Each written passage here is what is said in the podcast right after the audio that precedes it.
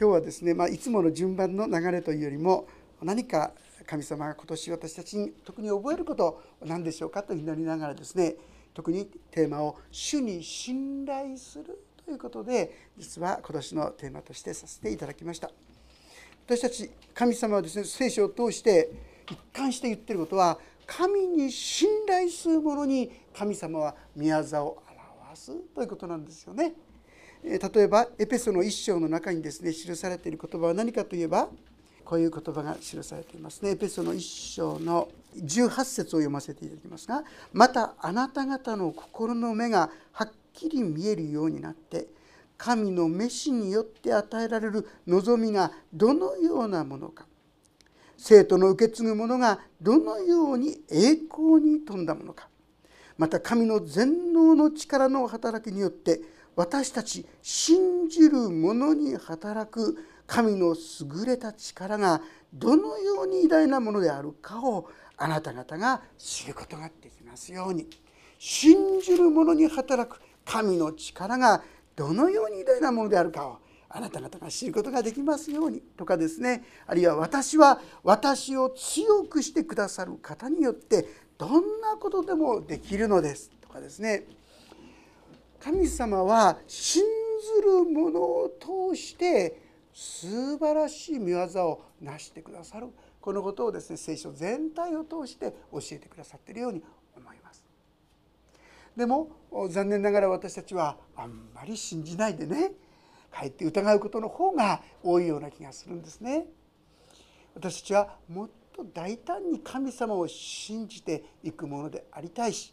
特にまた特に神様の恵みをいただいた人はますますそのことをですね心がけていただきたいそう思うんであります。そのまあある意味で悪い例としてですね 今日ここに朝王という人についてご一緒に学ばせていただきたいと思ったんですね。紀元前のですねこの人は大体に911年から873年まで王様であったんではないかとこう思われている王様でありますけれどもこの人がですね君臨している間非常に国は栄えて素晴らしい祝福をいただいたんですね。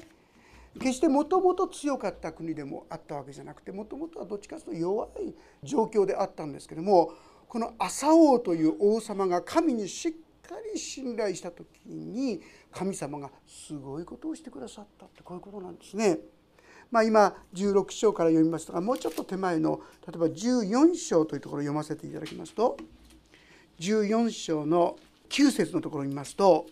「時が経ってクシュ人ゼラフが100万の軍勢と300台の戦車を率いて彼らに向かって出陣しマレーシアにまで寄せてきたって書いてあるんですがクシュ人というのは今のエジプトとかスーダンとかあそこら辺の国々その人がですねイスラエルまですごい勢いでもう100万の兵隊って言ったら大変ですよね今でも100万の兵隊って言ったら大変なものですよ。こういう兵隊がですねイスラエルに攻め込んでくるわけですからもうおじけづくのが当然でありますね普通なら。ところがその時に朝尾が言ったのはですね第二歴代史14章の11節の中でこんなふうに言ってるんですよ。朝はその神主に叫び求めていた「主よ力の強いものを助けるのも力のないものを助けるのもあなたにあっては変わりはありません」「私たちの神主よ私たちを助けてください」「私たちはあなたにより頼み皆によってこの大軍に当たります」「主よあなたは私たちの神です」人間に過ぎないものにあなたに並ぶようなことはできないようにしてください。すごいですよね。神様は神様だけがこの困難やこの試練にも打ち勝つことができるんだというこういう確信のもとに彼は進んでったんですね。正直まして軍の量大きさから言ったら全然違うんです。向こうのがはるかに強い。もう負けるに決まってるそういう状況なんですけどもこの朝はそうじゃない。神様により頼むなら神様は必ず守ってくださる実彼にその通りのことを体験させてくださるんですね。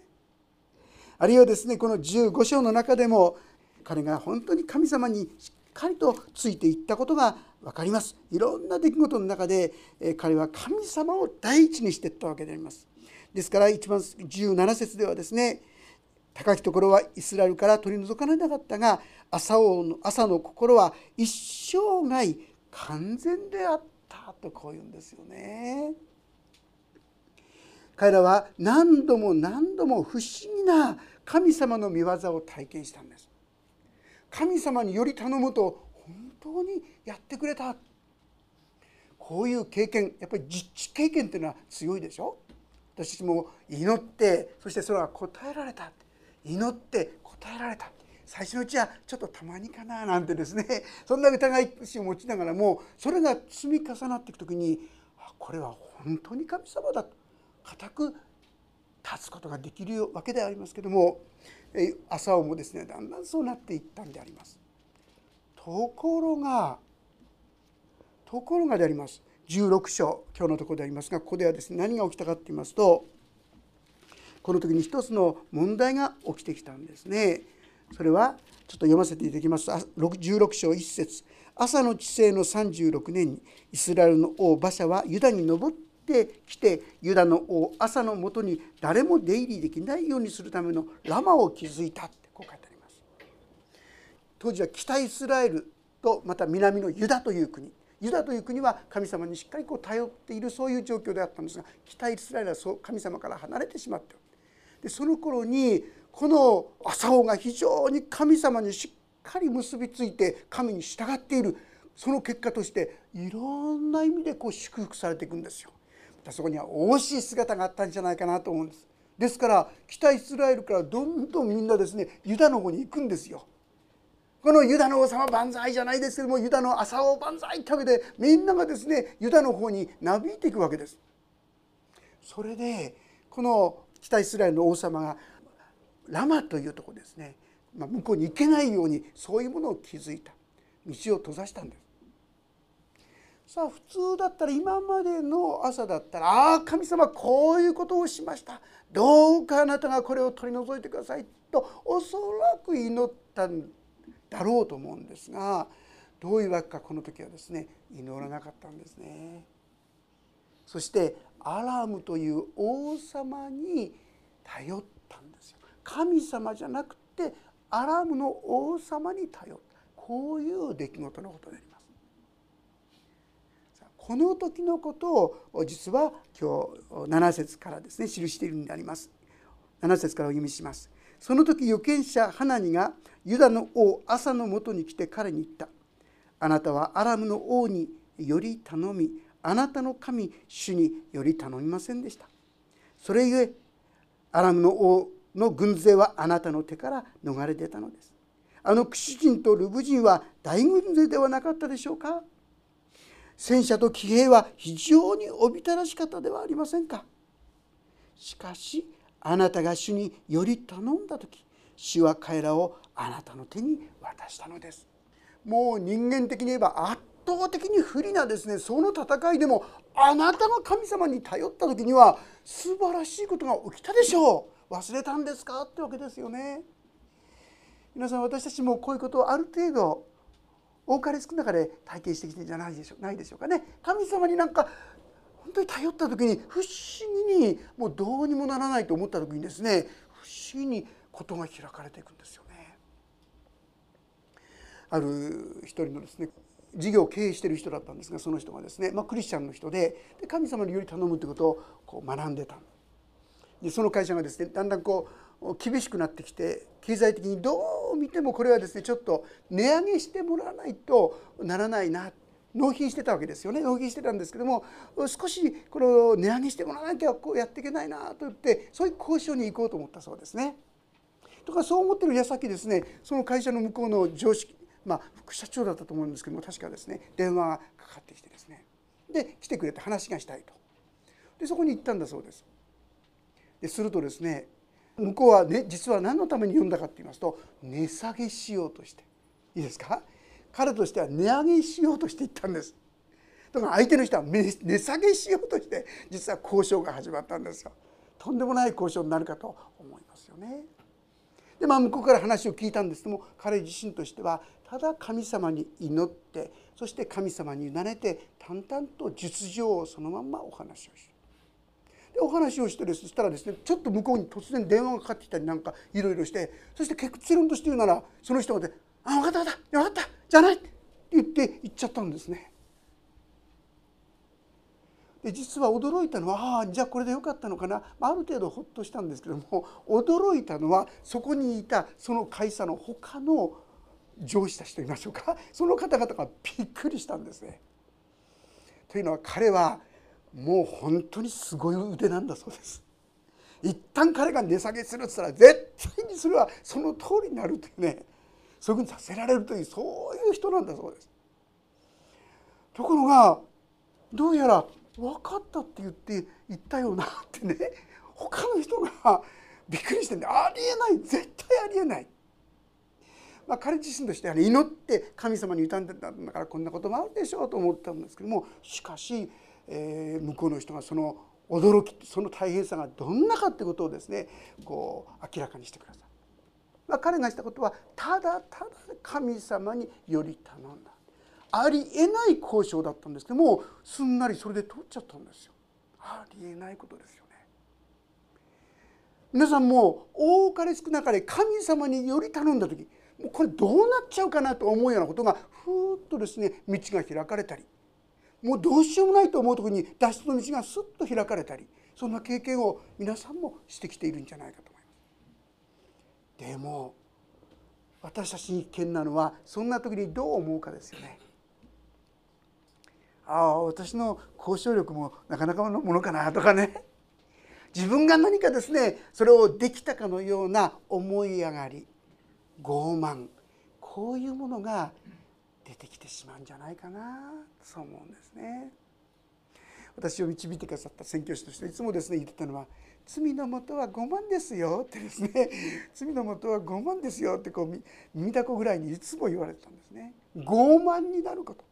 傲慢になると私は罪を犯すようになるよというそんな意味でありますか？私たちが神様により頼むんじゃなくて自分の知恵や自分の考えや自分の能力こういったものを頼り始める時に私たちはいろいろ混乱し始める。問題が起き始める。そのことを聖書は教えてくださって。私たちに必要なのは本当に精一杯のことをするには必要でしょうけども神様により頼むか否か。これが私にとって必要なことですよそのことを教えてくださっているように思うんですね。この時に確かに朝はですねいつの間にか自分が成し遂げたと思うようになってしまったそこにはいろんな人のですね助けやいろんな人のこの励ましやですねいろんなものが相まっってできたに違いありませんし何よりも神様ご自身がそれを助け導いてくださっていただと思います。にもかかわらず私たちはついつい自分の手柄にしてしまうそういうところがないでしょうかね。自分が何かできるこういう錯覚に陥るこれ非常に危険なところかなってこう思うんですね。えある一人の人がですねその方はあのケーキがとってもお上手な方だったんですね得意だったんです。でまああある集会のためにこのケーキを用意しようとしたんですがねもうどういうわけかやってもやっても失敗するんだそうです。なんとですね6回失敗したってですねそんなに材料があったことが不思議ですがもうですね最後のもう最後のこのこんなになって初めてですね神様に真剣に祈ったって言うんです。ね。これがなかったら次のこの時に間に合いません。助けてください。どうか良いものを作らせてください。まあ祈ったその結果としてとても良いものがですねできたんですけども彼女は6回目まで祈ることがなかったんですね。自分にできると思ってますから自分にはできる力があると思ってますからより頼むということが少ないわけです。私たちもなかなか神様により頼むというこういう生き方をですねあまりしないんじゃないか。神様に頼るよりも自分でやっちゃったのは早いとかね。神様に求めるよりですねこうしてああして。実はそのことのゆえに私たちは神の御業をあまり見ることができない。そういうことも多いかなと思うんですね。朝尾はこれまでつも困難の中で試練の中で神様を呼び求めたんですよ。そうしたら見事にそうなってったんですね。ところがいざですねそういうことが度重なるといつの間にか自分でもなんとかなるこの思い慢心と言いましょうか傲慢と言いましょうかこの心が出てくる時に彼はその勝利をですね体験することができなくなってしまった私たちもですねこのような傲慢にならないようにといつも心を本当にこう新しく新しくされ続けることが必要かなそう思うんですね。あの一番ですね危険なのは皆さん褒められるこれ危険ですよ。私が進学校の時ですねある先生が褒められるとですね心の中で「下がれサタン」って祈るんだってその人は言ってました。どうしてか褒められた言葉っていうのは私の心をですね 喜ばせていつの間にか自分に頼る自分に頼るそういう思いへと私をいざなうこういうんですね。実際そうじゃないですか口ではですね「いやいやそんなことないですいやいやみんながやってくださったから」とかね「いやいやいや本当に感謝です」とか言ってるくせにですね心の中ではホクホクしながらね やっぱり自分がやってんだよみたいなねそんな思いになることはしばしばじゃないでしょうか。私たちが神様の御業を見せていただくために必要なのがこの傲慢を取り除いていただくことなんですね。今日のこの御言葉9節の言葉これ素晴らしい皆さん約束の言葉じゃないですか？前半だけですねご一緒に読んでみたいと思うんです。9節3はい。主はその御目を持ってあまねく全地を見渡しその心がご自分と全く一つになっている人々に道からを表してくださるのです。ありがとうございます。皆さんその心が主と全く一つになっている。これは別の意味では主により頼むものとなっているものを通してってことなんですよ。自分自分自分に頼ろうとするんじゃなくて神様により頼む心。自分の中の誇りや自分の中のさまざまな傲慢な思いあるいは罪そういったものをですね一つ一つ神様に申し上げていきたいものですね。私はこんな妬みがあります。私はこういう傲慢な思いがあります。私はこういう本当に汚れた思いがあります。これを一つ一つ主の前に告白する。でも主よあなたの技がこりなされますように。あなたの栄光が表されますように。そんな中で主に心を開いていきたい。目を向けていきたい。その時に何が約束されていますか？その人人々に道からを表してくださるのです。一番最初にちょっと開けましたけどエペソの一章の言葉。信ずる者に働く。神の力がどんなに偉大なものであるかをあなた方が知ることができますように。秘訣はこのような傲慢さやこのような汚れた思いを主の前に告白して清められたものです私は自分の頑張りでですね清めることはできません私ができることは何かって言いますと自分のその姿を告白することだけですよね。いつも分けますが第一ヨハネの一章の9節にもし私たちが自分の罪を言い表すなら神は真実で正しい方ですからその罪を許し全ての悪から私たちを清めてくださいますとあります。私に必要なのは自分の中のその汚れ自分の中の傲慢な姿自分の中のその思いをですね正直に申し上げるだけでいいんですよ。ああ私はそうなっていました。私たちがそれをすればするほど私たちの心は清くなってこの約束によれば主の道からを表していただくことができる信ずる者に働く神の力を体験していくことができるこれがこのお約束であります。皆さんの心がこのように主と同じ心傲慢さやさまざまな汚れを清めていただいて神と一つにされていくならば神様はその私たちを通して見業を表してくださるこの恵みをですね共に喜び共に味わう年となることができたらなそう思うんですね。ところがこの時まあすでにですね傲慢と言いましょうか。自分の経験をですね横取りと言いましょうか。自分があたかもですね自分の才覚でこの勝利を素晴らしいことを成し遂げてきたと思い上がってしまっていた朝は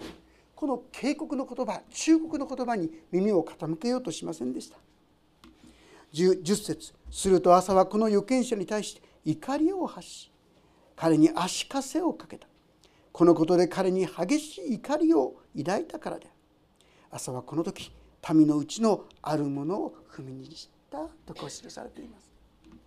私の心がかたくなになる時に私の心が高慢になる時にもはや人の忠告を聞くことができなくなってくる。危険なことですね。私たちはいろんな人に特に聖書の言葉に耳を傾けていきたいと思います。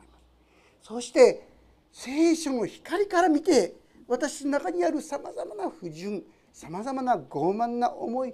罪を告白していきたいと思います。神様はその時に技を表してくださる。それがどういう人であったとしても私はこんなひどい人間だから私はこんなことしてきたからだからそんなことは全然関係ありません。どうして？イエスの十字架はそのためだったわけですからたとえ私がどんなに汚れていようとどんなに傲慢になっていようと私がどんなに神様から離れていようとそうでした。私はそういうものとなってしまっていました。お許しください。これだけで私たちはこの恵みの世界に生きることができるようになるんですね。新しい年あらゆる機会に自分の中のさまざまその汚れ愚かさそれを告白して主よこんな私ですけどもあなたの力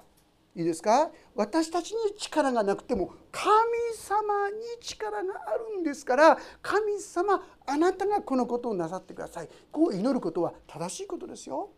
先ほどこの朝もですね14章の中で祈った祈りはこうです。主よ力の弱強いものを助けるのも力のないものを助けるのもあなたにあっては変わりはありません。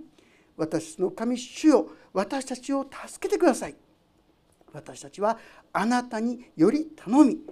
皆によってこの大軍に当たります。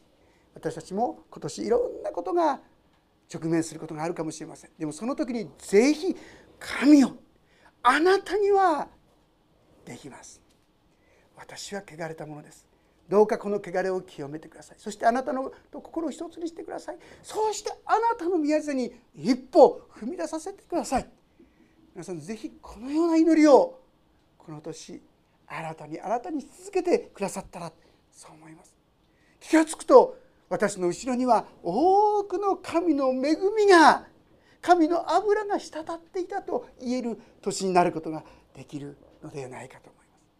私たちが妨げているのはそれをやめてしまう不信仰。ルカの福音書の18章という中に開けなくて結構ですが求める者たちにどうして神様がそれを与えないはずがあろうか。しかし悲しいから次の言葉に出てくる言葉は何であるかと言いますとですねこんなふうに言ってるんですね。ちょっと読ませていただきますがまして神は夜昼神を呼び求めている先民のために裁きをつけないでいつまでもそのことを放っておかれることがあるでしょうか。あなた方に言いますが神は速やかに彼らのために正しい裁きをしてくださいます。しかし人の子が来た時果たして地上に信仰が見られるでしょうか？という悲しい言葉がですね残念ながらついているんです。私が神様の栄光を見ることができないのはこの神様を信じてないんですよね。いざというとこで「でも」と言って本気になって信じてない。もし信じてるなら与えられるまできっと求め続けるでしょうね。あるいは与えられると確信があるまで祈り続けるでしょうね。でも私たちはでもダメに決まってるそういう気持ちが強いですからそこまで真剣に祈ろうとしないんですよね。もう一度この年皆さん出会うさまざまな事柄について神の御言葉が実現しますようにと真剣に共に祈っていければなそして年の終わりに神様はこんなに恵みを注いでくださったそんな証を共に分かち合うことができたらなそんなふうに思います。イギリスの女王でメアリー・スチュアートというですね人がいたんですね。この王女様実は彼彼女がですね亡くなる召される寸前にですねこう言ったそうですね。それは何かって言いますとね私は100万の兵よりも100万の兵よりもジョン・ストットの祈りが怖いって言ったんですね。ジョン・ストットという人がですね本当に神様に祈った、まあ、彼はですね我にスコットランドを与えたまえしからずんばしよ本当に彼が真剣に命がけで祈ったことがそこに分かると思うんですがこのジョン・ストットの祈りこそ100万の兵に勝って恐ろしいとメアリー・スチュアートが言います。そして実際祈った通りにですね彼らは敗北していくんですね。私たち一人がですよ。神様あまねく全地を見渡すんです。そしてあなたがその一人神の栄光を表す一人になってほしい。神を本気になって信じてそして神の栄光を表すものになってほしい。そう願っているんだと思いますね。私もこのそんな恵みに共に預かることができたらと思います。お祈りをいたします。恵み深い父なる神様私たちは飲む水に毒が入ってないと信じて飲み干します。空気も大丈夫だと思って普通に吸っています。そんな空気や水でさえ絶対の信頼を持っていますのに私たちにのために命を捨ててくださったお方神が私たちを守ると言ってもなかなか信じようとしない。そしてあの手この手と自分のやり方や自分の考えにこだわって歩んでしまう。それゆえに神様あなたの栄光をなかなか見ることができない。そういう信仰障害になってしまっていることが多いことをお許しくださりまた憐れんでください。どうか少しずつもっとあなたを信頼することができますように。そして主よあなたの栄光信ずる者に働く。神の力がどんなに偉大なものであるかをあなた方が知ることができますようにとこの死を御言葉の真実を味わうことができる2017年度でありますようにお願いします。どうかそれゆえにお一人一人に祈りを導いてください。神様に信頼することを教えてください。そしてそこに神の祝福が豊かに表されるこの年となることができるように祝福してください。これから直面しようとするさまざまな問題や困難の中で主をあなたを仰ぎ見るあなたに求める期待するお一人お一人とならせてくださるようにそしてあなたの祝福が見事にそこに備えられていくものとしてくださるようにお願いします。あなたがお一人お一人のさまざまな必要に応じてまた答えてくださることをお願いします。御手に委ねます。主イエス様の皆によって祈ります。しばらくそれぞれの祈りのそれぞれの祈りの固いそれぞれの思いを今その前に自分の言葉でお祈りをしていただければと思います。